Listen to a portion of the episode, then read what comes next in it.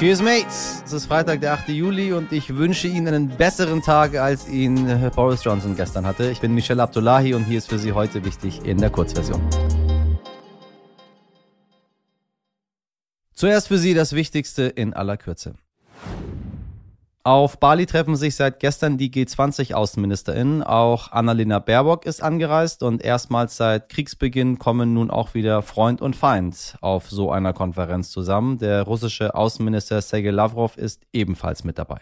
Nach den Corona-Jahren können nun wieder mehr gläubige Muslime nach Mekka pilgern. Waren es 2021 wegen der Pandemie nur 60.000 Menschen, sind es in diesem Jahr wieder bis zu eine Million Gläubige für die Hajj zugelassen, die islamische Pilgerfahrt. Die diesjährige Hajj hat offiziell am Donnerstag begonnen. Heute ist der erste vollständige Tag mit Ritualen. Finanzminister Christian Lindner wird an diesem Wochenende edelst eine Ehe schließen. Dazu kommen wir später noch. Davor hat er aber noch bei Langzeitarbeitslosen den Rotstift angesetzt und will Förderungen kürzen. Konkret geht es um die Leistung zur Eingliederung in Arbeit, die unter anderem ArbeitgeberInnen bezuschussen, die Langzeitarbeitslose einstellen. Von 4,8 Milliarden Euro in diesem Jahr sollen für 2023 etwa 4,2 Milliarden Euro übrig bleiben. Dieselbe Summe wie 2019.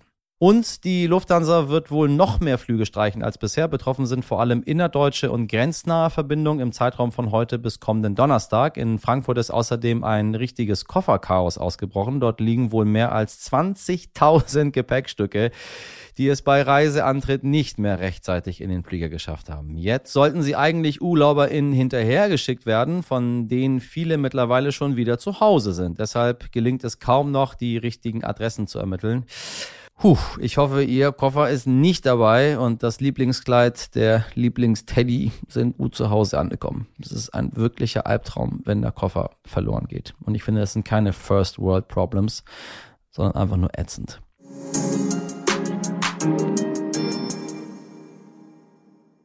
Noch gestern Morgen haben wir berichtet, dass Boris Johnson sich mit Händen und Füßen dagegen wehrt zu gehen. Am Nachmittag war es dann doch soweit und er hat seinen Rücktritt als Parteichef der Tories bekannt gegeben, der konservativen Regierungspartei. Außerdem tritt er als Regierungschef zurück, voraussichtlich sobald ein Nachfolger oder eine Nachfolgerin gefunden ist. Boris Johnson war bei vielen unrühmlichen Dingen ganz vorne mit dabei. Jetzt steht er auch noch auf der Liste der kürzesten Amtszeiten britischer Premierminister in ganz oben. Stand heute ist ist er gerade einmal zwei Jahre und 350 Tage im Amt.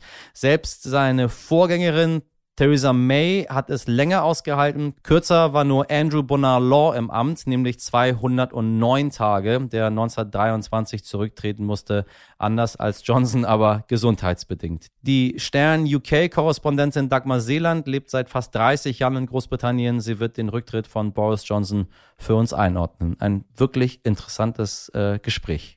Dagmar, ich grüße dich. Hallo. Hallo. So, erst äh, wollte Boris Johnson komme, was wolle im Amt bleiben.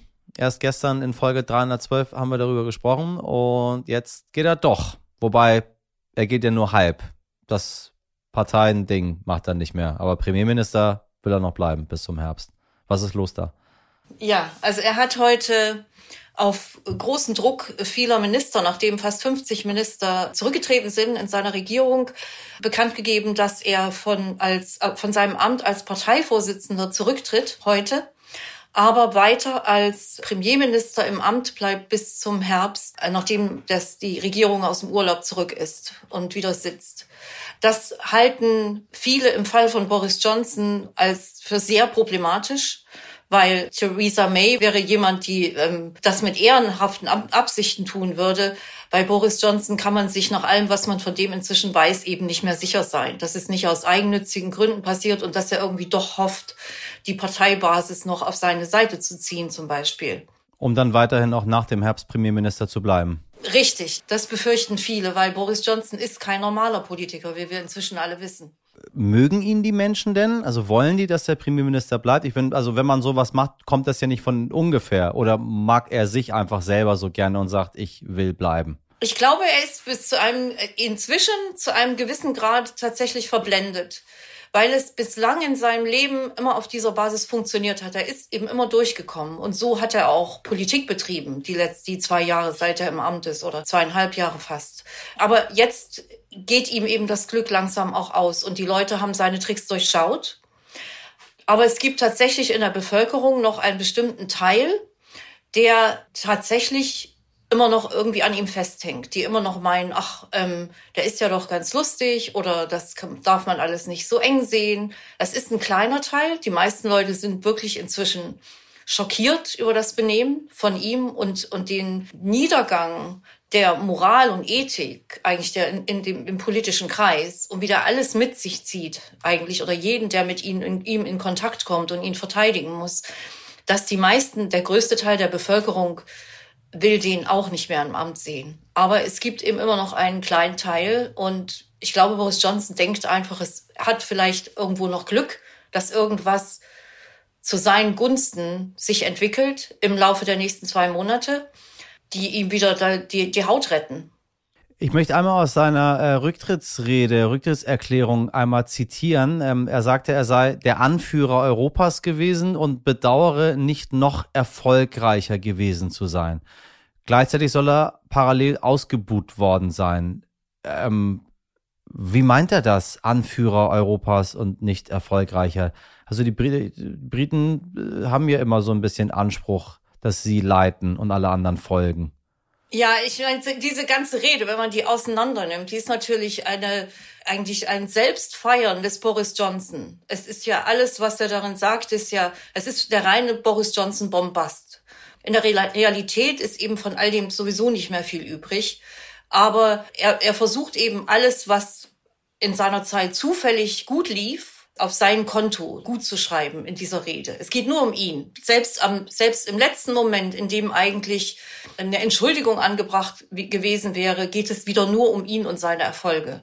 Und ganz besonders diese Politik, die ähm, die Johnson-Regierung gegenüber der Ukraine betrieben hat, die hätte tatsächlich in Großbritannien praktisch jede Regierung betrieben, auch eine Labour-Regierung, nicht die von Jeremy Corbyn, das muss man tatsächlich dazu sagen. Aber jeder andere Labour-Premierminister, ähm, ähm, zum Beispiel speziell Keir Starmer, der im Moment in der Opposition ist, hätte genau das Gleiche gemacht. Nicht mit dem typischen Johnson-Bombast natürlich, aber die Politik der Briten ist schon immer sehr militärisch ausgerichtet gewesen und wäre es in dem Fall eben auch gewesen. Deshalb kann man durchaus sagen, auch das ist einfach, es ist einfach eine komplette Übertreibung von Boris Johnson und ein sich selbst feiern von Boris Johnson und seinen Erfolgen.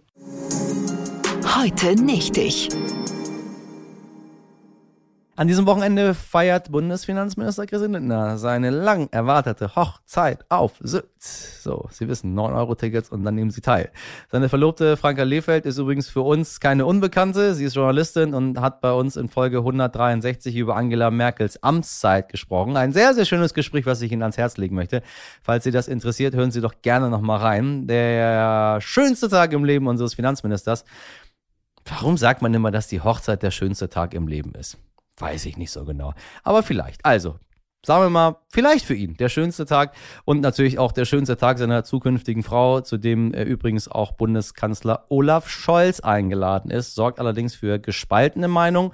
Sollte ein Bundesminister in diesen Zeiten der Krise so pompös feiern? Da diese Frage auch in unseren internen Reihen für verschiedenste Meinungen gesorgt hat, haben wir einmal kurz bei unseren KollegInnen nachgefragt. RTL-Politikchef Nikolaus Blome sagte zum Beispiel, Klar, auf den ersten Blick scheint die große Hochzeitssause des Ministers nicht so richtig in die Krisenzeiten zu passen.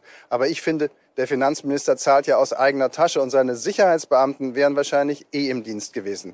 Ich finde, wir sollten die Politik und den Minister daran messen, wie er das Land durch die Krise, durch die nächsten Monate bringen wird. Und wenn er nicht feiern würde an diesem Wochenende, davon würde nun auch keine Wohnung wärmer werden. Kann man so sehen oder nicht? Fakt ist, die Hochzeit wird stattfinden. Sagen Sie mal, wie stehen Sie denn dazu, liebe HörerInnen? Haben Sie ein Problem damit, wenn Herr Lindner und Frau Lehfeld ihre Hochzeit so groß auf Sylt feiern? Schreiben Sie uns das gerne mal an heute wichtig stern.de. Also, meine Meinung, fangen wir an. Sie kennen ja hier, meine Meinung ist ja hier permanent und überall. Ähm, ist mir absolut egal.